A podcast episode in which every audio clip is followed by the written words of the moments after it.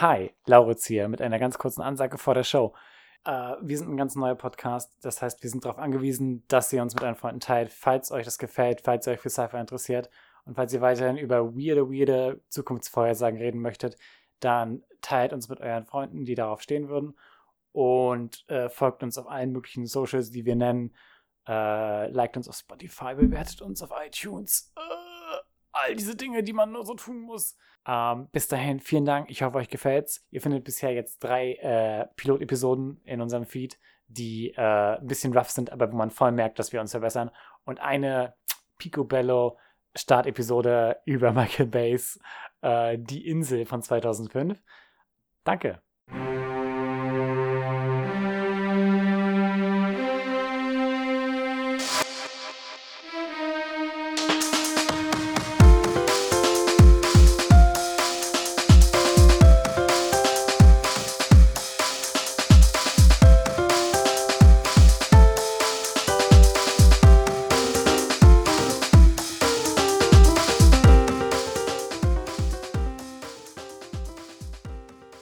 Herzlich willkommen zu Space Baby, dem Podcast über alternative Zukünfte.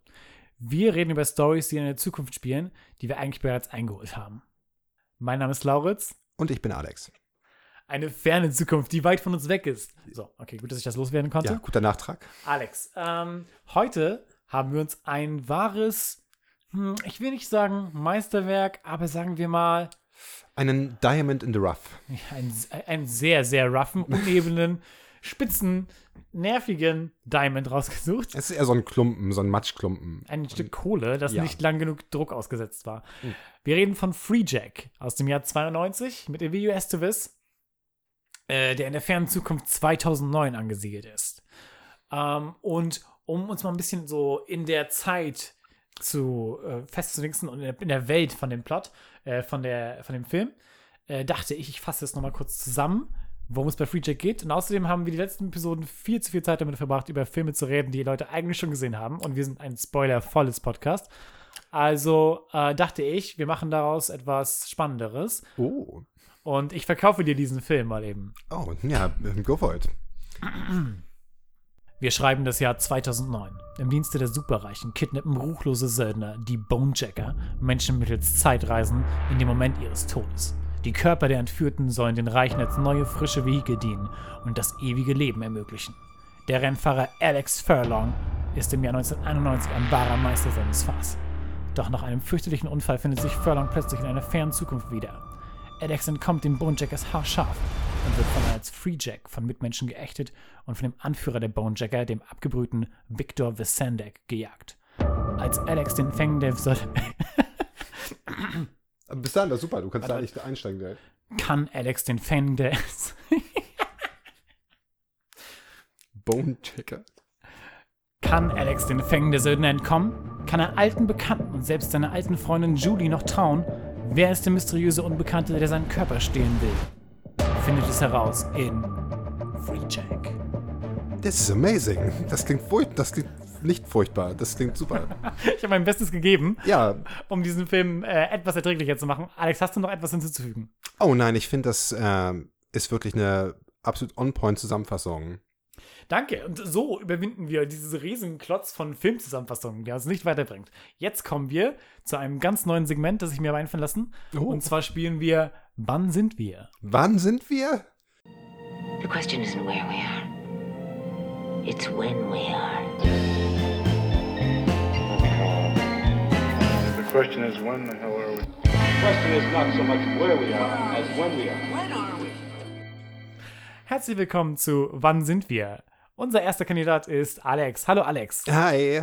Äh, sag mal, Alex, äh, kennst du das Jahr 2009? Erinnerst du dich an 2009? Ich muss äh, gestehen, dass das 2009er Jahr für mich so einfach ein komplettes Blank Year war. Also ich wüsste jetzt nichts, ich könnte nichts von Interesse erzählen, was mir persönlich in diesem Jahr widerfahren ist oder was ich erlebt hätte, es war sehr steril für mich. Also keine, keine großen Erinnerungen dran. Und das Jahr hat nicht sehr viel Eindruck bei mir hinterlassen, muss ich sagen. Es ist eines der schlechteren Jahre, eines der weniger auffälligen.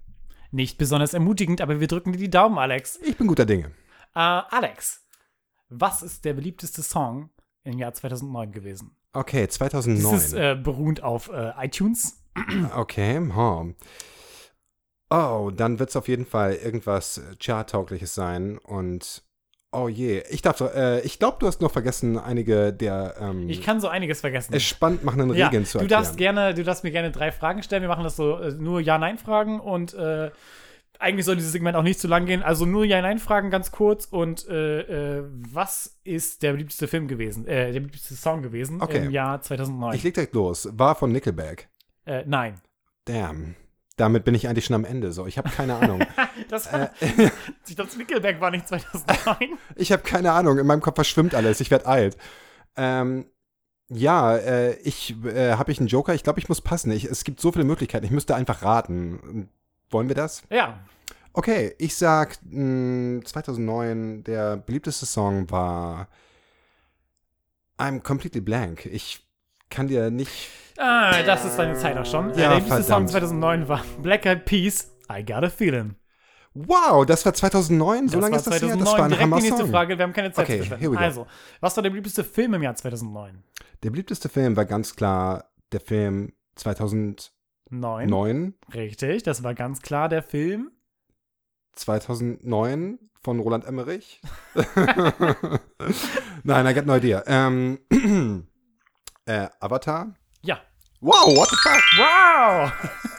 Sehr gut, Alex. Ja, I'm, I'm back. Okay. Ähm, und jetzt die, die, die Preisfrage. okay. Was war der. Wer ist der. Was. Wer? Was ist der Vogel des Jahres 2009? Äh, wer hätte ich auch beantworten können, aber Kennst du ihn persönlich? ähm, ich sag der, ähm, okay, wir lassen auch das mit den Fragen, das ist lame. Ich werde es einfach in Stegreif machen und own. Okay, ohne. Äh, ich sag, es ist der ähm, Dodo. Äh, nein, leider, leider nicht. Ich glaube nicht, dass der Dodo noch äh, antreten darf. Aber Es man muss existieren, damit man Vogel des Jahres werden kann. Ich bin nicht im Komitee, aber ich tippe auf, man muss existieren, um Vogel des Jahres werden Okay, zu können. hit me, wer war es? Äh, der Eisvogel. Oh, das ist okay. Eisvogel. Ich hätte nicht gewusst, dass es sowas wie einen Eisvogel gibt. Also, Äh, so viel zu, äh, wann sind wir? Äh, sagt uns Bescheid, falls ihr möchtet, dass wir es wiederholen oder falls es unerträglich war. Und äh, spielt gerne zu Hause mit und äh, fragt eure Liebsten und nervt sie. ich finde, das hat total geholfen. Ich bin jetzt total in einem 2009er Mindset. Gut, also, ich hoffe ja. Ich ho also stell dir vor, du stehst auf den Straßen, auf den Straßen Hamburgs im Jahr 2009 und hörst äh, I Got a Feeling und kommst gerade frisch aus äh, Avatar, Mhm. Mit während einem gebratenen ein Eisvogel, Eisvogel in meiner Hand. ganz genau, während sich ein Eisvogel auf deine Schulter setzt. ja. Mhm. The question is not so much where we are as when we are. Nun haben wir uns genug im Jahr 2009, wie es eigentlich war, festgesetzt. Reden wir jetzt darüber, wie das Jahr 2009 dargestellt wird in Free Jack. Beängstigend erschütternd. Erzähl Lauritz. mal. Äh, okay, ich kann anfangen. Ähm, also erstmal ähm, haben wir natürlich so eine klassische einfach äh, Dystopie, wie sie eigentlich ziemlich generisch daherkommt. Also es gibt Shantytowns, die Bevölkerung lebt in zusammengefärchten Shantytowns. Ja. Alles ist relativ erbärmlich, jämmerlich, ärmlich und dem gegenübergestellt haben wir selbstverständlich die Skyline mit den Skyscrapern, äh, in denen die Superreichen wohnen Mhm. soweit. Äh, und viel mehr erfahren wir eigentlich auch nicht über irgendwie die gesellschaftliche, sozioökonomische Zusammensetzung dieser Gesellschaft, außer dass wir so ein paar interessante kleine äh, Bemerkungen darüber hören, wie es so weit kommen konnte zu diesen furchtbaren Zuständen. Wir hören, wo du sicherlich da- darauf eingehen wirst, so von so Sachen wie einer zehnjährigen Ich will dich nicht Depression. abbrechen. Erzähl. Oh ja, ich, ähm, zehnjährige Depression anscheinend hat eingesetzt in äh, der Zwischenzeit, äh, die das Land komplett devastated hat oder die Welt vielleicht sogar, wie wir sie kennen. Und ja, im Endeffekt äh, fällt eine Bemerkung, die die ganze Sache vielleicht ganz gut äh, beschreibt im Groben. Ich weiß nicht mehr, welche, äh, welcher Charakter das sagt, aber es fällt die Bemerkung, es gibt nur noch die, die ganz oben und die ganz unten und nichts mehr dazwischen. Und so Ja. ist im Endeffekt diese Gesellschaft aufgebaut. Ja. Also es gibt diese Superarmen in den Shantytowns und es gibt die Superreichen, die literally quasi über allem leben in den Skyscrapern. Mhm. Ja, ich finde es ich find's sehr bezeichnend. Du hast schon richtig gesagt, es ist wirklich so ähm, eine bisschen Klischee äh, äh, Dystopie-Welt. Äh, äh, sehr ähnlich wie äh, Dystopien, die man sieht, zum Beispiel in The Running Man Oder in, ähm, was ist denn noch so ähnlich? Robocop ist ein bisschen ähnlich. Ja. Du siehst halt äh, äh, Sachen, die natürlich auch damit zusammenhängen, unter welchen Umständen der Film gedreht wurde. Du siehst halt Baustellen, du siehst halt Ja. Straßenschlachten mit 20 Statisten, die sich ein bisschen prügeln. Und du siehst halt, was halt so Shorthand ist in dieser Art von Film für die Welt ist am Ende. Und zwar alles ist ein bisschen voller Nebel, und Ja. stinkt so ein bisschen, ist dreckig. Äh, äh, du hast so dieses, diese moralische Verkommenheit, die sie dir erzählen wollen. Zum Beispiel wird, der, wird Alex äh, in einem Taxi von einem bösen Latinx-Taxifahrer verarscht, der ihn mit verzogener, äh, vorgez- äh, mit äh, gezogener Waffe eben äh, ausrauben möchte, obwohl Alex ihm vertraut hat. Ja. Und äh, generell sehen alle mit Verachtung auf Alex, weil er als Diese, Freejack dieses gilt. Bordell in dieser Shantytown, das sehr viel Screentime bekommt, wenn du dich erinnerst, dieses Bordell mit kaum, den, ich erinnere mich kaum an ein Bordell. Okay, das okay. Also das war auf jeden Fall auch direkt eine der ersten Szenen. Äh, Aber das ist auch typisch, das ist auch Ja. typisch in dieses, äh, kommt sehr in dieses, äh, in dieses, äh, die, die, die moralische Verkommenheit wird wieder gespiegelt in der Welt und die Ja. Welt verkommt und die Moral verkommt und äh, äh, das alles ist aber auf eine so eine sehr äh, oberflächliche Art und, Oberflächlich, Weise, Art und Weise und spielt ein bisschen rein natürlich in die Ängste von dem, von dem Jahr 1992, in dem es entstanden ist, die eben waren von äh, größtenteils einer Zukunft, in der die Kriminellen eine Shorthand für größtenteils so Minorities, äh, äh, Amerika bedrohen Mhm. auch äh, und Dog äh, Whistly. Eben, ja, Fall. genau, ist Ja. schon ein Dogwhistle. Und äh, gegen die halt härter durchgegriffen wird von der Polizei. Und äh, in vielen dieser Filme sehen wir deswegen eine Dystopie, in der es eben ist, dass quasi die niemand mehr uns beschützt und die Polizei uns nicht mehr beschützt, sondern eben äh, wir ausgeliefert sind den Kriminellen, die ja, wenn man, wenn man sie nicht durch die Polizei zurückhält, dann auf uns herfallen und so. Und im Grunde auch, dass viele Menschen sich selbst die Nächsten sind, wenn sie in schlimmen Situationen sind. Ja. Ähm, Und vielleicht auch noch ein interessanter Aspekt, dass die äh, Wahrung der Gesellschaftsordnung gar nicht mehr so funktioniert, dass es irgendwie ähm, Aufrechterhaltung der Ordnung durch zum Beispiel Polizei gibt, sondern dass die Polizei einfach nur so eine militarisierte Privatarmee der Privilegierten ist. Also das ist ja auch was, was in diesem, äh, was eigentlich ganz gut rüberkommt in den Szenen, in denen die Welt so ein bisschen geshowcased wird, dass es keine wirkliche äh, ja, Polizeigewalt gibt, die irgendeine Form von Ordnung aufrechterhält, sondern einfach nur ja, ausführender Arm ja, der Machthabenden ist, mehr oder weniger. Äh, ja, und das ist schließlich ferne Dystopie. Das ist nichts, Ja, nichts absolut. Das, be- bekannt das ist vorkommen würde. absolut lächerlich, davon auszugehen, dass es da irgendwie Parallelen geben würde zur gegenwärtigen Situation. Ähm, aber kommen wir mal zu etwas, äh, naja, ich sag mal, es ist nicht unbedingt spaßiger, aber so ein bisschen obskurer. Eine, eines meiner Lieblingsdetails in dieser Art von Filmen sind äh, die, die Werbetafeln und äh, Werbeclips, weil es immer, es ist immer eine ganz gute Fläche für, für Filmemacher, um, um ein bisschen so schwarzen Humor äh, in ihrer Welt äh, festsitzen lassen und eben zu zeigen, hey, auf diese Art und Weise kann man dieser äh, größtenteils armen und verseuchten Bevölkerung irgendwie noch was verkaufen. Und zwar äh, äh, haben, sehen wir eine Fernsehsendung, glaube ich, Nachrichtensprecher, die sagen, only 32 shopping days left till Christmas, wo eben gezeigt wird, ja, obwohl die Leute alle verarmt sind und äh, niemand Geld hat, sind sie heiß darauf und werden sie darauf heiß gemacht, jeden Tag einkaufen zu gehen, ja, soweit sie können. Capitalism, Consumerism immer noch äh, Ja. großes Ding, auch in der verarmten Welt. Und wir sehen äh, eine große Reklametafel für Suicide Assistance, was mich natürlich sofort an Futurama erinnert hat, in denen es äh, äh, so äh, Suicide Booths gibt, so Ja. eine kleinen, so wie äh, Telefon. Äh, Telefonzellen, nur mit Genau, Selbstmord. Telefonzellen Ja. für, nur für Selbstmord. Äh, äh, was eben so eine zynische Art und Weise ist, damit umzugehen, dass die Leute keinen Sinn mehr sehen in ihrem Leben. Äh, und selbst da dafür beworben wird, obwohl man würde meinen, dass das eine sehr, also eine schrumpfende Zahl an, also du hast nicht wirklich eine große Ja, äh, also Menge an Nutzern, wenn du für, für Suicide Assistance wirbst. es ist kein sehr nachhaltiges Geschäftsmodell. Also ja, auch unwirtschaftlich würde ich sagen in the long run, aber äh, ja, auf jeden Fall. Diese äh, Sachen, diese Werbungen bringen, die von dir angesprochenen Werbungen bringen auf jeden Fall so das Grundgefühl ganz gut rüber. Das ist eigentlich alles, und was da auch mit reinspielt in diese äh, Aussichtslosigkeit, das alles sehr, sehr Ja. dauer, sehr, sehr einfach, ähm, ja, sehr äh, düster alles rüberkommt, ist auf jeden Fall auch äh, die ähm, einfach Begleitumstände, die in verschiedenen, an verschiedenen Gelegenheiten erwähnt werden. Also wir haben ja diesen Plot, dass im Endeffekt äh, Menschen aus der Vergangenheit gekidnappt werden, Mhm. damit sie dann als Körper, als Transferkörper für die Reichen und Mächtigen erhalten können, die so ihr Leben verlängern. Und die Begründung dafür äh, finde ich sehr interessant, weshalb das äh, Leute auf, sein müssen, die auf diese sehr unorthodoxe Weise quasi herangezogen werden mit Zeitreisen-Kidnapping und nicht einfach die lokale Bevölkerung entführt wird. Und das wird äh, so in einem Nebenersatz erklärt, äh, dass die ähm, ja im Endeffekt die widrigen Umweltbedingungen, das Ozon, äh, die Ozonschicht ist weg, die äh, Erde ist mehr oder weniger pollutet ohne Ende, die Bevölkerung ist komplett unter Drogen gesetzt. Also diese Körper, die da in der Gegenwart rumlaufen, sind einfach schlichtweg nicht zumutbar für die Reichen. Deswegen müssen nicht kontaminierte Körper aus der Vergangenheit herangezogen werden.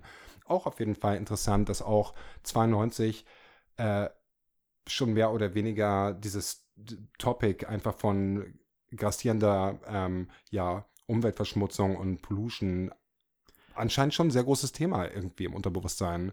Also Äh, ohne jetzt meinen, meinen großen Punkt über diesen Film zu früh zu machen, Ja. aber äh, das greift halt wunderbar da rein, was, was, was ich denke, was für den ganzen Film scheint, und zwar, dass äh, es unglaublich 90s ist, das zu zeigen, aber quasi es, es nicht direkt zu verbinden damit, wie es zu sowas kommt. Genauso wird gezeigt, wie groß die Ungerechtigkeit ist und wie die Mittelklasse verschwunden ist und wie Leute verarmt sind, die Umwelt wurde verseucht. All diese Dinge werden gezeigt, aber es wird quasi fast schon unideologisch gezeigt und als so etwas Unvermeidbares dargestellt, äh, wo hingegen quasi äh, diese Heldengeschichte gestellt wird als einzige Option. Also Ja. Alex Furlong wird mehrere Mal in diesem Film eben von Leuten angesprochen als, hey, die Tatsache, dass du jetzt gerade hier noch fließt vom System und die Tatsache, dass du dein Ding machst, das gibt uns allen noch Hoffnung. Selbst in dieser absoluten äh, ökologischen, sozio, äh, sozialen und ökonomischen Katastrophe ist die einzige Hoffnung immer noch der Individualismus, immer noch Ja. der Einzelne, der Held sein kann, nicht das Solidarisieren mit, mit den anderen Menschen, nicht das sich gegenseitig helfen, sondern es ist quasi, was wir brauchen, ist gute Leute an der Spitze. Und das ist ja, Ja. auch quasi die, die ist die Schlussfolgerung dieses Films. Äh, das Problem ist nur, dass die falschen Leute oben sind Ja. und alle ausnutzen. Und irgendwo ist es ja auch so eine konsequente Weiterführung auf eine weirde Art und Weise dieses amerikanischen Dreams, einfach so Richtig. vom Rags to Riches, dass das System an sich nicht entfault ist, sondern die einzelnen Individuen sich quasi in dieser Welt irgendwie ihren eigenen Trail blazen müssen und hochkämpfen müssen und gar nicht die Frage gestellt wird, ist hier das System vielleicht irgendwie fragwürdig so, sollten wir vielleicht etwas anderes machen und nicht, ja, auf jeden Fall. Ähm, ja, das ist jedenfalls so ein bisschen das, was ich finde, was überall durchscheint. Äh, was ich noch mal, wozu ich noch mal gerne zurückkommen müsste, ist diese, ist diese moralische Verkommenheit, weil wir haben äh, mehrere, mehrere Leute, an die sich äh, unser Protagonist Alex wendet, um ihm zu helfen. Äh, da ist vor allem natürlich seine, äh, seine ehemalige Freundin von 1991, wo er herkam, und zwar äh, Judy Redland. Judy, ja, es war Judy. Äh, äh, Julie, genau. Ähm, gespielt von Renee Russo, die äh, eben die früher nur als seine Freundin dargestellt wurde, nur als die Frau an seiner Seite und sich eben im Jahr 2017 äh, in eine der größten Corporations, Mega-Corporations hochgearbeitet hat, McCandless, und äh, dort scheinbar essentieller Teil ist und äh, ihren, selbst ihren quasi äh, Vorgesetzten eben äh, ausspielt und quasi besser ist und, und fähiger ist als er und die eben zu großen Teilen profitiert hat von der Lage, in der die, die Welt gerade ist.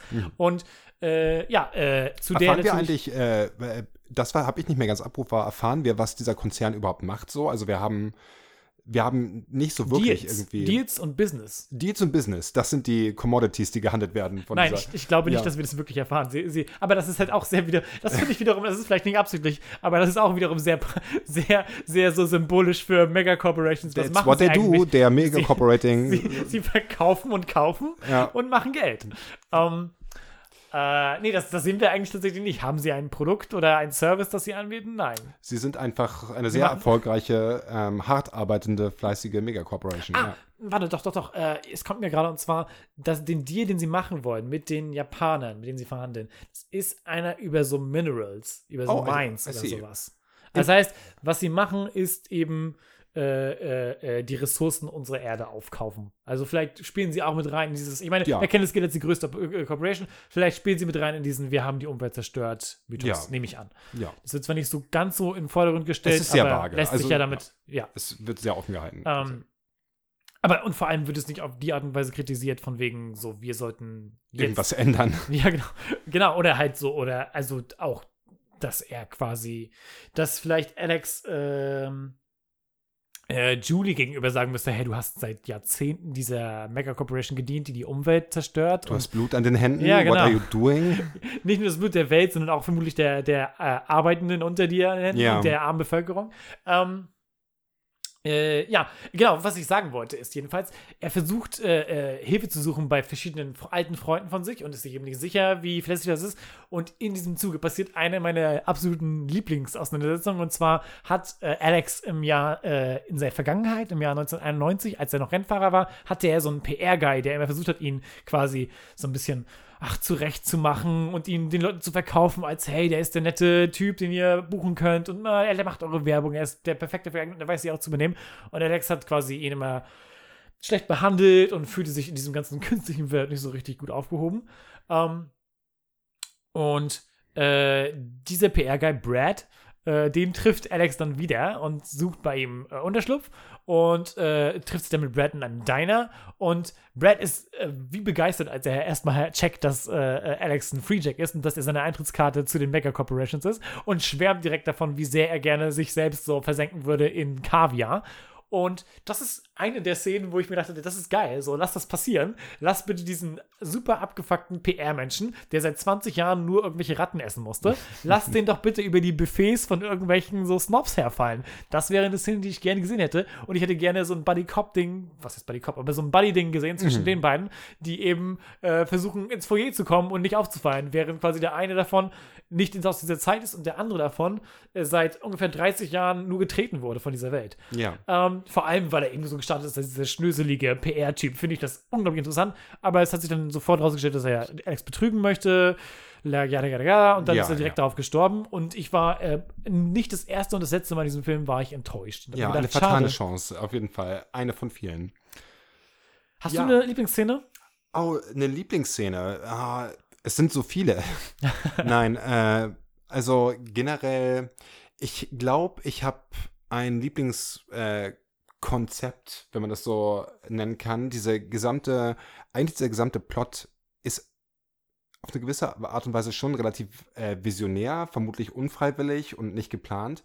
Aber dass im Endeffekt diese äh, Clique von superreichen, super einflussreichen Megacorp äh, Bossen ihr Leben künstlich durch Technologie verlängert und dann aber auf Kosten anderer Menschen quasi, dass andere Menschen herhalten müssen, um das Leben der äh, Einflussreichen zu verlängern, ist auf jeden Fall interessant vor dem Hintergrund, dass wir jetzt halt äh, fast forward 30 Jahre später oder noch mehr äh, so eine, ja, auch irgendwie mit ethischen Fragen konfrontiert sind, was so diese äh, Silicon Valley Tech Bros angeht, einfach, wo auch auf jeden Fall große Interessen da sind. Ich habe so ein bisschen recherchiert, so äh, Mark Zuckerberg zum Beispiel investiert jedes Jahr drei Millionen Dollar in einen von ihnen ins Leben gerufenen, äh, äh, in so einen Trust, wo es im Endeffekt darum geht, äh, ja, medizinische Forschung, die in irgendeiner Weise lebensverlängernd potenziell sind, voranzutreiben. Mhm. Und da, mit, das ist ein super hoch, äh, äh, äh, mit einem super hoch dotierten Preisgeld. Und das ist natürlich schon eine grundsätzlich interessante Frage, wie einfach äh, ja Wohlstand und äh, Lebensqualität und Le Lebensdauer irgendwie äh, wieder eine Korrelation besteht und wie äh, ja einfach natürlich irgendwie der Gedanke gar nicht so abwegig ist, dass Leute mit Zugang zu Technologie und Geld früher oder später vermutlich auf den Trichter kommen würden, ihr Leben künstlich zu verlängern und dann auch die Frage wird, zu welchem Preis. Äh, und in der Hinsicht, das ist, finde ich, ist ein Thema, was der, was der Film aus wunderlichen Gründen gar nicht so sehr irgendwie problematisiert, dieses ethische Dilemma. Es ist eher so ein generischer Cop-Chase-Film. Alex muss halt vor den Söldnern fliehen, weil er einfach nicht sterben will und weil er einfach nicht quasi entbody-doubled werden will. Und da ist das Gute ja auch, dass das Konzept eigentlich cleverer ist als der Film. Exakt, Weil ja. im Grunde greift ja auch dieser ganze Gedanke von wegen, diese, diese Menschen suchen nach Unsterblichkeit, greift ja total und da, sie suchen nach Unsterblichkeit, aber vernichten die Welt um sie rum. Genau. Das greift ja auch total da rein. Natürlich haben sie ein wenig Interesse daran, äh, sich um die Umwelt zu kümmern oder das Leben für alle besser zu machen, wenn sie selber schon quasi äh, Götter sind. oder Götter weniger. sind Ja. oder eben an Unsterblichkeit arbeiten oder eben auch, um das mal auf unsere heutige Zeit zu beziehen, eben versuchen, schon die nächste Welt zu besiedeln oder Richtig, sowas. ja. Also ja. klar, wenn du immer, wenn die Alternative immer nicht, dass du, äh, dass du die Art und Weise, wie die Menschen leben gemeinsam, dass du das änderst, sondern immer quasi versuchst, irgendeinen Ausweg zu finden, irgendeine, irgendeine Alternative dazu zu sterben oder Ja. eben die Konsequenzen tragen zu müssen für deine Handlung. Und wenn das immer ist, quasi die Antwort ist Technologie oder die Antwort ist noch eine weitere extrem teure Expedition ins All, ähm, dann fasst das aus irgendeinem Grund sehr gut rein in dieses Konzept, von Absolut. wegen in einen anderen Körper zu gehen. Weil die heutige äh, so super Hightech-Technologie, ähm, du hast angespielt auf äh, die Mars-Besiedlung von Ja. SpaceX hier. Wie, Musk, ähm, Elon Musk. Musk. Elon Musk. Ja.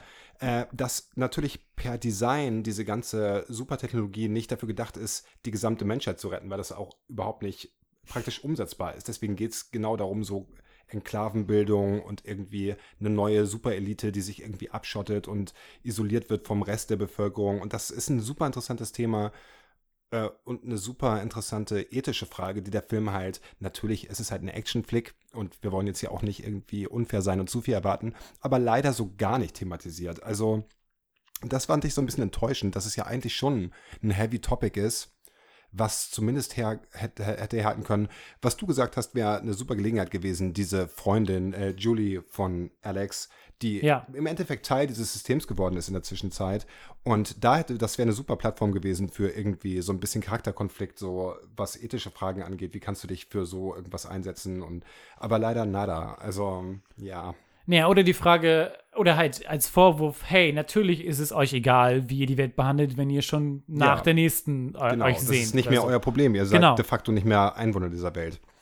Ja. Äh, ja, das ist natürlich immer so ein bisschen, du, du sprichst es schon an, es ist immer so ein bisschen eine Waage, die man da halten muss, aber Filme schaffen das ja. Also Auf jeden Fall, ja. äh, Verhoeven-Filme äh, äh, schaffen das sehr gut. Es gibt sehr viele gute Sci-Fi-Filme, die es eben schaffen, sowohl die Action-Unterhaltung dir zu bieten, Ja. was dieser Film auch nicht besonders gut macht, äh, als auch eben dem Konzept gerecht zu werden, weil Ja.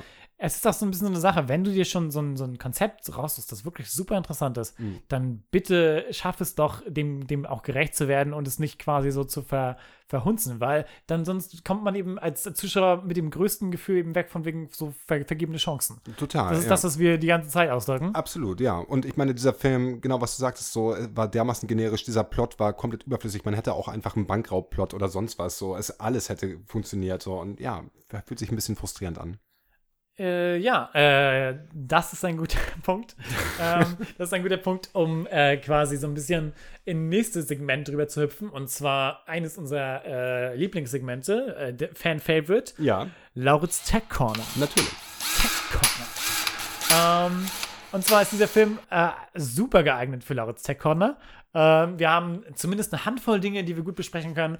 Äh, direkt nachdem Alex äh, aufwacht äh, äh, im Jahr 2009, befindet er sich in so einer Art RV, in so einem äh, Wohnwagen, in dem die Leute dann landen, wenn sie entführt werden. Und ist umgeben von so leicht überforderten Ärzten, die nicht gewohnt sind, dass die Leute das überleben.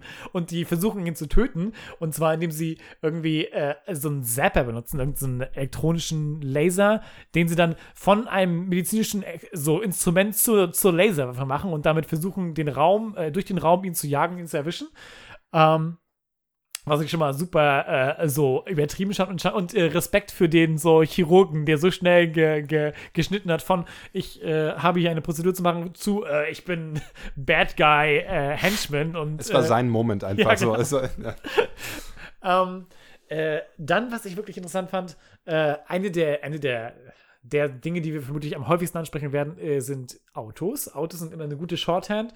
Gebäude werden selten verändert in der Zukunft, aber Autos werden sehr häufig verändert, weil die Prop Departments da ihren Spaß haben. Und dieses Mal eine der Hauptthemen dieser Autos war, stell dir vor, ein Auto, das du heute existieren würde, nur es ist geschmolzen in der Sonne. Wie so ein, es ist so zerlaufen. Sehr guter, sehr, sehr gute so Beschreibung. ein ja. zerlaufender Käse oder sowas. Mhm. Äh, die Autos sind so, so platt und äh, äh, schein, schein, es scheint wichtig zu sein, dass sie einen guten Fuß haben, so einen guten Stand haben, sind so ein bisschen zerlaufen.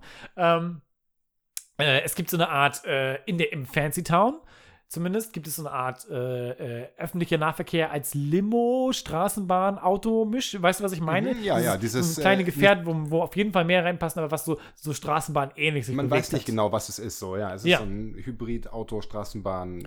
Und ich nehme an, die Implikation ist halt eben, guter öffentlicher Nahverkehr gibt es nur für Superreiche. Ja. Wenn es überhaupt Nahverkehr ist oder wenn es quasi nicht so eine Art Limo war, die für Familien gedacht ist oder sowas. Ähm, dann gibt es eben eins, äh, was ich auch sehr, sehr, sehr sinnbildlich finde. Und zwar gibt es so ein, äh, äh, ich nenne es äh, die, das äh, äh, Kutscherauto. Und zwar ist das so eine Art Taxi zukunftsmäßiges, was eben auch in dem Fancy-Bereich war für Superreiche, äh, wo der Fahrer gezwungen ist, äh, äh, äh, weiterhin so den, den Witterungen ausgesetzt zu sein und kein Dach hat. Und wir irgendwie zurückgegangen sind zu, zu äh, äh, Kutschen. Und du deswegen, du sitzt in deinem, wie auch immer, typisch geschmolzenen Auto mit drinne, äh, geschützt vor allem. Und der Fahrer wird so dem Säureregen ausgesetzt vorne. Den Gedanken fand ich sehr, sehr amüsant und außerdem auch natürlich sehr sinnbildlich für, für diese Welt. Ich weiß nicht, ob das beabsichtigt ist, aber das ist auf jeden Fall äh, witziges Detail. Ähm, und dann werden wir am Ende des Plots äh, werden wir hereingeführt darin, okay, wer war dieser Große? Wer ist so mächtig, dass er das alles getan hat und dass er da die Fäden in der Hand hatte und die Söldner Alex hinterhergejagt haben? Und es äh, stellt sich heraus, dass das der Kopf der McCandless Corporation war, der Chef von Julie und ihr Geliebter auch? Fragezeichen? Nicht ganz äh, klar. Creepy Verehrer. Ihr Verehrer, ja, genau, wahrscheinlich am ehesten. Ja, also sein Plan war ja, äh, wenn wir das nur kurz äh, einfach Gespielt von Anthony halber- Hopkins. Da, ich wollte gerade sagen, also Anthony Hopkins, äh, Showstealer sondergleichen, eigentlich der einzige äh, Höhepunkt ist im Film so. Wir Richtig. wollen nicht von Mick Jagger an, anfangen, so. Das war einfach. Und Emilio Estevez war auch ungefähr nicht wirklich vorhanden. Nein, es, das war eine Farce. Also Anthony Hopkins hat geactet und sonst gab es nicht. Nee, äh, Anthony Hopkins alias der äh, Sterben, im Sterben liegende Chef dieser Mega-Corporation, der Ja. jetzt den Buddy braucht quasi, um weiterzuleben, äh, wollte diesen spezifischen Buddy, weil er verliebt war in Julie und äh, deswegen die creepy, abgefuckte Mindfuck-Idee hatte, dass er, wenn er den Buddy des Lovers besitzt, er vielleicht eine Chance bei ihr hätte. Das war seine Idee. Eigentlich eine tolle Idee. Ja, ich. es ist Eigentlich super eine, romantisch. Eine super, also nein, nicht, es, ist, es ist kein, es ist in der Welt keine gute Idee, aber es ist ein interessanter Plot so. Als, What are you äh, talking about? Das ist weird as fuck. es ist sehr weird, aber es ist halt auch, äh, es ist genauso eben, äh, es, es spiegelt ganz gut die ganze Grundidee davon wieder, Ja, dass du jemandem den Körper klauen würdest. Total, Du willst, du willst das haben, was er besitzt und Richtig, du ja. würdest dafür sein Recht an dem Körper ihm absprechen. Und das Genau. finde ich ist eine sehr, sehr gute, sehr gute Umsetzung davon. Natürlich ist es ein bisschen weird, so ein Lover Squirrel zu haben Ja. am Ende, aber ähm, aber ich finde den Twist nicht schlecht. Ich finde nur, dass da zu häufig Twists und Turns sind. Was Ja. jedenfalls passiert ist am Ende, dass Alex und äh, Judy gelockt werden ins Zentrum der Mega Corporation McCandless und dann sich wieder befinden auf einmal im Gehirn von äh, äh, McCandless selbst, beziehungsweise in so einer Art VR-Welt im sogenannten Spiritual Switchboard. Genau, er ist quasi in so VR-Stase, während er, also sein Mind, während er auf seinen Körper wartet. Richtig, sein Körper, sein echter Körper ist bereits seit Tagen tot, findet Julie heraus und wurde per Zoom eingestaltet aus mit so verschiedenen Zoom-Backgrounds. So, äh, jetzt bin ich in Rom, diesmal bin ich in Ägypten. Hier, der Grand Canyon. Also, also ihr hättet es auch nachmachen können und wir. ähm, und diesen Detail fand ich schon sehr witzig, weil das sehr irgendwie relevant ist. Und äh, ja, jedenfalls hat er, ist er schon seit Tagen eigentlich tot und sie finden sich wieder da, wo sein Gehirn gerade aufbewahrt wird, in so einer Zwischenwelt, in der es nur wenige Tage ausharren kann und von der es unbedingt übertragen werden muss nun in den Körper von Alex. Richtig. Ähm, und dann äh, äh, ist da eben diese VR-Realität und Alex muss äh, so eine Art glühende oder soll so eine Art glühende äh, äh, Interface, glühendes Interface anfassen. Oh, das Mind-Meld-Interface. Genau, ja. Mind-Melt-Interface. Und ihm wird erst gesagt, dass äh, äh, hier Kate McCandless eingesehen hätte, dass er was Falsches gemacht hat, jada, jada, jada. Aber Twist, der sehr vielleicht vorherzusehen ist, Mhm. er sieht es eigentlich doch nicht ein. Der möchte ihm seine Existenz klauen. Und äh, dann sehen wir für einen kurzen Moment, wie das aussehen würde, wenn sie Mind melden. Und das ist so sehr viel so äh, Early CGI-Effekte. Ja, es ist so 90er Jahre, alles ist, sind eigentlich nur Kacheln, die sich die ganze Zeit auflösen und wieder zusammenfügen. Und Windows Bildschirmschoner 95. Ja, perfekt, ja. Ähm, und äh, die beiden verschmelzen für einen kurzen Moment, werden dann aber unterbrochen von Vesendik, äh, dem Söldner, der Alex gejagt hat den ganzen Film über und der äh, erschießt dann, nee, der wird dann quasi überzeugt äh, äh, Es ist davon, dass. komplett Da, also genau, Also, er wird davon ja. überzeugt, dass, äh, dass der, dass sein Auftraggeber McCandless in dem Körper nun steckt von, von Alex. Äh, aber Twist, Doppelt, Dreifach Twist. Es sind, glaube ich, zehn Twists. Ja, so und Alex ist dann eigentlich doch noch in seinem eigenen Körper. Es wurde rechtzeitig abgebrochen und Mac hier Visendik wusste das auch. Der hat es aber durchgehen lassen, weil er irgendwie im Laufe des Films ihn als Haudegen zu schätzen gewusst hat und außerdem äh, hier ähm, Alex einmal sein Leben gerettet hat vor anderen Söldnern, die auch noch hinterher Du willst sicherlich darauf hinaus, wie das eigentlich schockierende Ende ist, wie das Happy End, wie sich dieser Film ein Happy End vorstellt, oder? Ist das der Punkt, Ja, genau. auf den Also so viel zu, zu Tech Corner, nur ich musste leider ein oh, bisschen. ach ja, die Tech Corner, Ja, genau, wir ja. sind noch in der Tech Corner. Wir waren ja noch in der Tech Entschuldigt Corner, für dieses Whiplash-Zuhörer, aber ich musste eben, um diese VR-Realität und diese ganzen das Mind-Bending-Kram näher zu erklären, mussten wir leider diese ganze Szene erklären. ja. Das was ja, äh, äh, genau. Und äh, äh, zu dem Twist können wir gleich kommen. Was ich ganz interessant finde, ist diese ganze Gedanke, der in den 90s eben so prävalent ist von, von so Consciousness, wie Mhm. echt ist das wirklich? Äh, Was ja am Ende der 90er dann auch zu sowas wie der Matrix Ja, führt, Matrix, aber was ja. eben auch häufig gibt in dieser, in dieser Zeit, wo, wo häufig eben äh, so gefragt wird, wie echt ist meine Realität und was ist mit künstlichen Welten und äh, wie könnte, wie könnte man da drin leben und wie könnte man sich selbst noch verlängern, seine Existenz. Ähm, finde ich ganz interessant, ist aber in dem Film leider sehr so unausgegoren. Ähm, und führt letzten Endes zu nichts anderem, als dass wir eben eine Weile mit Effekten berieselt werden. Äh, und dann kommen wir tatsächlich zu diesem, so, genug von der Tech Corner, dann kommen wir tatsächlich zu diesem äh, super End, Happy End-Ding. Und zwar, ähm, dass sie uns erzählen, dass, Alex, Ja, äh, im Endeffekt sieht das Ende, das Happy End einfach so aus, dass der böse Evil Corp-Chef äh, das Zeitliche segnet und jetzt unser Protagonist Alex einfach so tut, als sei dieser Mindmeld gelungen, als sei die Mindübertragung gelungen und jetzt ist er der neue Chef der Megacorp. Und das ist das glückliche Und damit Ende. kommen wir bei dem an, was wir vorhin schon beschrieben haben. Und zwar, es ist alles hoffnungslos. Das Beste, was passieren kann, ist, dass du selbst an der Spitze landest ja, und- die Ärmel hochkrempelst und einfach äh, und ja, dein, dein, dein Glück genießt. ja.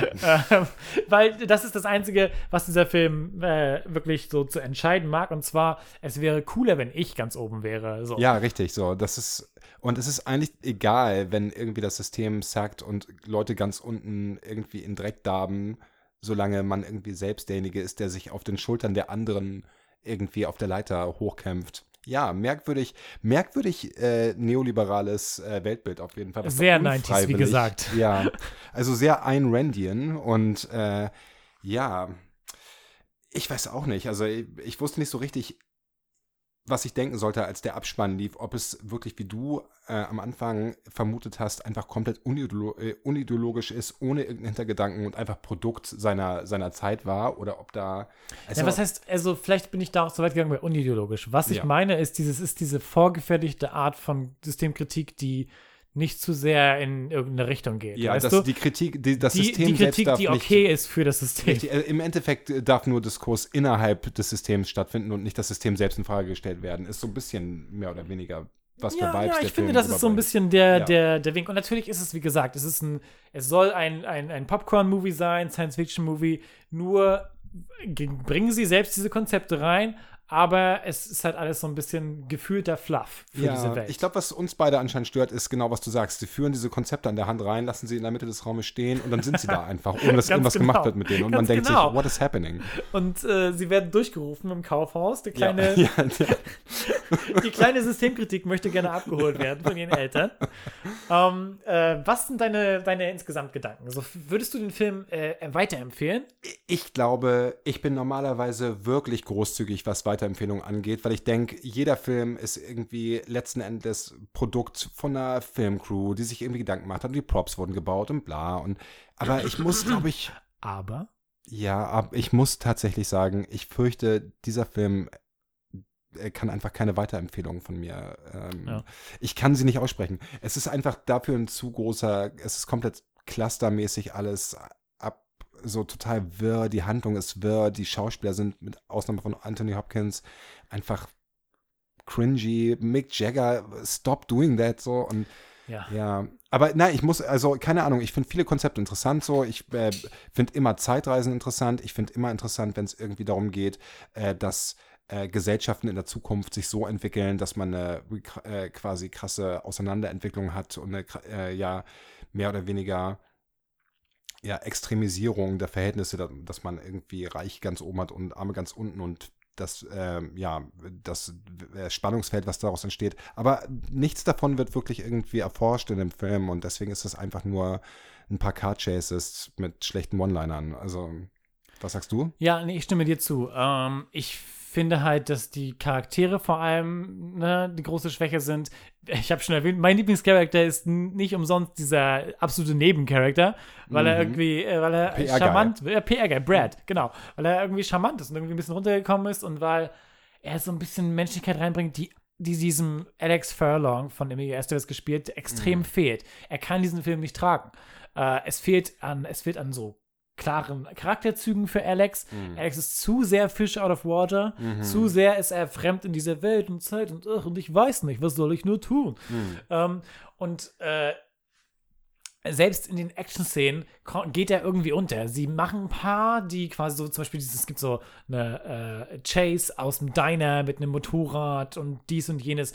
Aber selbst die Action-Szenen, selbst die Verfolgungsjagden haben dann nicht den gewissen so Pep Nein, ja. sind dann nicht cool genug, weil man könnte natürlich meinen, okay, hey, sobald Alex hinterm Steuer sitzt, dann geht's rund. So, dann, dann, äh, egal. Weil. Stimmt. sie haben zum Beispiel diese Szene, die so, äh, wo er irgendwie in so einem äh, äh, Kombiwagen sitzt und dann das Dach abgesägt wird letzten Ja. Endes. Und sie ihm extra ein schlechtes Auto geben. Und äh, das aber nicht genug zeigen, dass sein Skill ihn trotzdem rettet. Er ist Rennfahrer, das habe ich total Genau. vergessen. So, natürlich. Das, äh, ja. Das könnte eben, also wenn, allein wenn du, wenn du den Hauptfokus nur auf den Action-Sachen haben willst, dann kannst Ja. du wenigstens gute Action-Szenen machen, in denen er beweist, was er drauf hat. Und dafür waren die Szenen nicht unterhaltsam genug. Das haben sie vielleicht versucht mit diesen Sachen, mit diesem Motorradrennen und dann das mit dem Auto. Ja. Aber dafür, dafür war das nicht genug in Szene gesetzt. Auch einfach sehr wenige Pointen. Nicht, also man hätte meinen können, dass ein paar Sachen abgesettet werden, wie Alex ist Rennfahrer und das wird dann, das, da kriegt man irgendwann ein Payback, weil er dann eine äh, Chase-Scene hat, wo er super abgeht. So, aber genau Ganz das genau. ist halt ausgeblieben. Du hast vollkommen recht, ja. Äh, und das nur, das nur zu dem Action-Kram.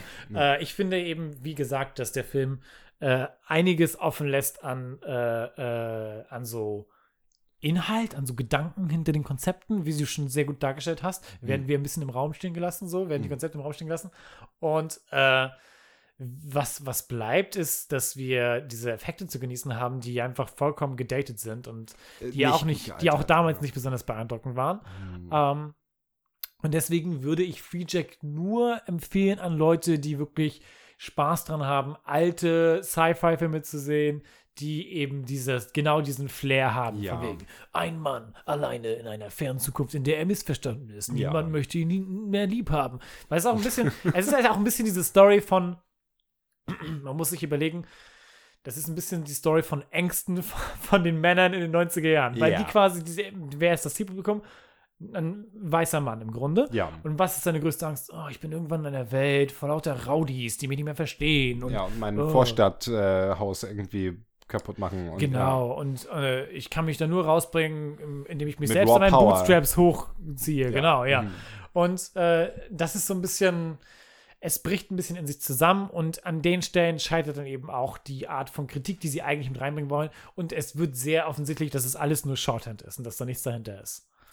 Ja, Deswegen nur zu empfehlen vielleicht an Sci-Fi-Fans und ich würde äh, auch sagen, äh, an, an Fans von, von wacky Dystopien, aber erwartet bitte nicht zu viel, sondern habt vielleicht ein bisschen Spaß daran, wie absurd es ist. Nur, ich muss wiederum sagen, das Konzept macht Spaß. Ihr habt gemerkt, wie gut wir darüber reden konnten. Das Konzept ist unterhaltsam und äh, Aber allein auch an, an, an, den, an den kommenden, an den in den Jahren darauf kommenden so Sci-Fi-Konzepten von Leuten, die in einer fernen Zukunft gegen ihren Willen sind, wie zum Beispiel sowas wie ähm, äh, 12 Monkeys ja, ja, ja. sieht man eben ganz toll, dass da ganz, ganz viel Potenzial ist, das vielleicht von diesem Film noch nicht gut ausgenutzt wurde. ja. Ähm, so viel zu Free Jack. Jetzt, wo du. Ja, was, willst du noch was sagen? Ich, ja, ich, ich bin total außer mir. So, jetzt, jetzt, wo wir darüber geredet haben, bin ich eigentlich fast mad und wütend, dass dieser Film dieses Konzept gestohlen hat, um daraus so ein drittklassiges Actionspektakel zu machen. Äh, 12 Monkeys war danach. falls du das meinst. Ne, ich meine ich mein schon Free Jack, weil die, das Konzept Ah, ach so. äh, von Free Jack ist ja schon noch Das stimmt, das ein bisschen anders. Kidnapping so. ist noch Und- anders, das stimmt. So und ja, hm, keine Ahnung. Ja, wie gesagt, keine Empfehlung von mir, habe ich ja gerade schon gesagt. Man nur bloß Jetzt Enttäuschung doppelt keine auf Empfehlung. Gesicht. Ja. ähm, äh, kommen wir nun zu unserer Rubrik äh, Empfehlungen. Empfehlungen, äh, hast du eine Empfehlung? Äh, ja, ich habe eine Empfehlung. Ähm, also, es gibt ein, ähm, ein ähm, Strategiespiel, ein äh, Weltraumstrategiespiel. Das ist so ein bisschen äh, die Science-Fiction-Analogie zu Dwarf Fortress, wenn das jemandem was sagt. So, äh, Mir nicht. äh, okay, Dwarf Fortress, nur vielleicht als kleines Heads-up, ist ein Spiel, das, das seit 20 Jahren von zwei Brüdern entwickelt wird und ist im Endeffekt so ein ongoing-Projekt, was einfach nie zu Ende ist. Und es ist halt unfassbar umfangreich, ist alles in ASCII-Grafik nur, also es hat quasi keine Ah, okay, grafische okay. Oberfläche und ist einfach nur super detailliert und ähm, ist im Endeffekt so ein Fantasy- Weltgenerator, der eine ganze Fantasy-Welt generiert mit komplett Geschichte, mit historischen Persönlichkeiten und in dieser Welt kannst du dich dann aber bewegen. Und es ist aber Aber äh, alles mit Texteingaben? aber alles mit, äh, äh, es gibt schon mehr, also es ist zwischen, zwischen normaler UI und Texteingabe. Es Okay. ist dazwischen, aber es ist schon sehr clunky. Und äh, Aurora 4X, von dem ich gerade spreche, ist im Endeffekt die Science-Fiction-Version davon. Das ist äh, Steve äh, Wamsley, heißt der Typ, glaube ich, der das entwickelt, auch seit den frühen 2000ern, ist auch schon ewig in Entwicklung. Die erste Version wurde in Visual Basic programmiert, einer Programmiersprache, die für heutige Verhältnisse super ähm, primitiv ist. Und des, es ist deswegen aktuell, weil jetzt jüngst eine äh, Version in Sch- äh, C, äh, C-Sharp quasi herausgebracht wurde von diesem Entwickler, Ja. die äh, dafür sorgt, dass Runden nicht mehr minutenlang brauchen, um äh, ähm, berechnet zu werden, sondern in wenigen Sekunden, was natürlich das Ganze revolutioniert. Und wenn ihr irgendwie Sucker seid für Science Fiction, das Spiel ist super detailliert, ihr müsst äh, Raumschiffe entwerfen, ihr könnt quasi Triebwerke, ihr müsst die einzelnen Komponenten vorher entwerfen. Also mir ist es zu kompliziert gewesen, um da wirklich reinzudiven. Ja. Aber ich fand das Konzept super interessant, weil es halt absolut, wenn man irgendwie geeky unterwegs ist und Bock hat, da komplett so einen Deep Dive reinzumachen, äh, ein absolut interessantes Spiel. Und ich finde es einfach weniger als Spiel. Als Spiel kann ich es nicht genießen, weil ich dafür nicht tief genug drin bin, aber einfach als Konzept, dass eine einzelne Person sowas herstellt, so finde ich super interessant. Checkt's mal ab. Aurora 4X. Ah, das klingt sehr interessant. Es Es ist- leider nicht komplett, also ich habe bisher noch nicht ganz, ich glaube, es würde mir vielleicht gefallen, wenn ich mich erstmal richtig reinfuchse in diese Spiele, weil ich eben auch einen, Hang habe für so dieses alte Ja. Storytelling, wie das gemacht wurde und eben wie, wie Spiele früher nun mal entwickelt wurden, Ja. die ersten. So, das ist halt voll spannend. Äh, aber ich noch ein bisschen konnte ich nicht so ganz reinfuchsen in Mir ist das auch zu, zu krass einfach so, da irgendwie, ja, aber ich, ich kann es trotzdem acknowledgen als super beeindruckend und interessant, ohne dass ich es jetzt irgendwie, äh, ja, selbst spielen kann, so wirklich, oder? Hast du vielleicht was, was du empfehlen kannst, pluggen willst? Also, da jetzt äh, Filme immer noch nicht neu rauskommen und Mhm. äh, es sieht so aus, als ob Tenet bald rauskommt, aber das ist immer noch nicht ganz klar. Mal sehen, da bin ich gespannt drauf. Nicht, dass ich unbedingt super heiß drauf bin, ins Kino zu gehen, aber ich bin schon gespannt auf neue Filme mal irgendwann. Äh, äh, habe ich es jetzt endlich mal wieder hinbekommen, ein Buch zu lesen. Ein Buch? Ja, tatsächlich. Und es ist, also, es ist immer so, ich, ich lese schon, ich lese sehr gerne, aber es ist für mich vor allem jetzt gerade schwer, mich zu konzentrieren und mir die Zeit dafür zu nehmen. Und äh, äh, ich sehe auch, ich sehe ebenso auch genauso hohen Wert eben bei manchen Videospielen, in die ich gerne Zeit versetze und äh, kann mich nicht immer dazu gut bringen, aber jetzt habe ich gerade mal wieder eins gefunden und zwar ist das äh, von Stanislav Lem, falls Oh, dir was sagt, ja. ein polnischer Autor. Äh, The Cyberiad lese ich gerade. Das ist so ein bisschen, wenn ich empfehlen würde, würde ich sagen, dass es eben mich erinnert an sowas wie, ähm, äh, wie heißen denn diese britischen Upbeat-Geschichten mit so Planet durch die Galaxis und sowas. Oh, weißt okay, du? okay, Planet durch die. Galaxis, Mhm, äh, wie heißt der Autor nochmal? Äh, Douglas Adams. Genau. Genau, äh, sowas. Also so, so weirde Sci-Fi-Konzepte, die mit ein bisschen Humor rübergebracht sind. Mhm. In dem Fall ist es eben äh, so, eine, so eine Welt, die so eine Mischung ist aus äh, futuristisch und Mittelalter. Mhm. Und du, unsere Protagonisten sind zwei, es sind so alles Kurzgeschichten über zwei geniale Wissenschaftler, die eben so, so eine Art zwischen so Forscher und aber Bilder sind, die äh, alles bauen können. Immer wird gesagt, eben, sie alles bauen können, was sie wollen. Und dann eben der Plot immer ist, dass sie quasi entweder gegeneinander antreten, weil sie eben beide der Bessere sein wollen, äh, oder eine ihrer Empfindungen mal wieder ihnen über den Kopf wächst. Zum Beispiel bauen sie eine äh, Maschine, die alles auf der Welt erzeugen kann, aber nur Dinge, die äh, mit dem Buchstaben N anfangen. Mhm. Und äh, worauf der andere sofort anfängt zu versuchen, die Maschine kaputt zu machen, indem er sagt, okay, äh, do this, do that, do nothing. Mhm. und äh, dass die Maschine anfängt, einen dunklen Void zu erzeugen, der alle Existenz aufsaugt. Und so quasi sind die ganzen Kurzgeschichten aufgebaut. Ähm, ah, super, so charmante, charmante so Sci-Fi-Gedanken und, und, und halt witzig zu lesen. Und für mich ein ganz guter Einstieg gewesen, gewesen wieder äh, dran zu kommen ans Lesen. Weil Kurzgeschichten machen es nun mal ein bisschen leichter, machen es so ein bisschen so zu kleinen Snacks. Äh, ja, das ist die, die Empfehlung, die ich euch mitgeben würde. Siberiat. Das Siberia, genau. Mhm. Also wie- so wie die, die Cyber, Cyber und dann Iad, so wie, Ja, so wie die, die- Iliad von Die Iliad, ja, Genau. ja, ja. Und so ist es ja auch ein bisschen quasi so verschiedene einzelne Reisen oder sowas. Äh, größtenteils. Also so Episoden. äh, Episodenmäßig, genau. ja. Ja, genau. Ja. Und daran ist es eben auch äh, angelehnt. Ja, da, das wäre meine Empfehlung. Stanislav Lem äh, habe ich schon ein paar Mal Sachen so gesehen. Ich glaube, ich habe früher mal so eine. Ich glaube, es war eine Detektivgeschichte mit so einem weirden Sci-Fi-Hook, äh, der Schnupfen. Mhm. Äh, die ist mir noch so in Erinnerung geblieben und deswegen habe ich quasi so ein bisschen den noch äh, gut in Erinnerung und will da noch ein bisschen mehr mich so reinknien. Und ich glaube halt auch, dass es eine gute Quelle für Inspiration ist für Leute, die eben interessiert sind, sich mehr mit Sci-Fi auseinanderzusetzen. Ja. Ähm, aber das ist es auch schon, was meine Empfehlung angeht. Und ähm, dann hören wir uns beim nächsten Mal. Äh, Wenn es hast, wieder heißt, ja, was? So, äh, achso, jetzt kommen die äh, Social Media Plugs, oder? richtig, genau. Hast Ja. du irgendwas zu pluggen? Äh, ich äh, bin quasi nicht existent online.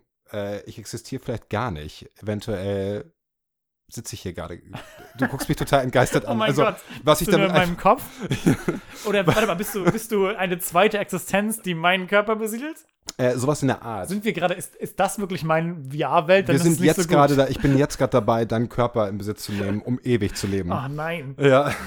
Äh, nee, ich habe tatsächlich nichts, was ich jetzt gerade pluggen würde, aber du hast bestimmt ein paar äh, Ich habe kleine Schmankerl. äh, äh, unser, unser eigenen Twitter, den, bis, sobald wir äh, ab sind, was jetzt in, äh, zu dem Zeitpunkt dieser Produktion bald sein sollte, äh, äh, werden wir einen Twitter-Account haben und zwar unter SpaceBabyPod findet ihr uns. Mhm. Also Space Baby als äh, beides als Wort und dann Pod POD. Mhm. Äh, und mich persönlich findet ihr unter Memory Cardio und das I ist eine 1. Äh, da wir nichts weiter zu pluggen haben, heißt es einfach nur noch Space Baby feels like the movies look better with you. ja. Okay, hit the outro. Let's get out of here.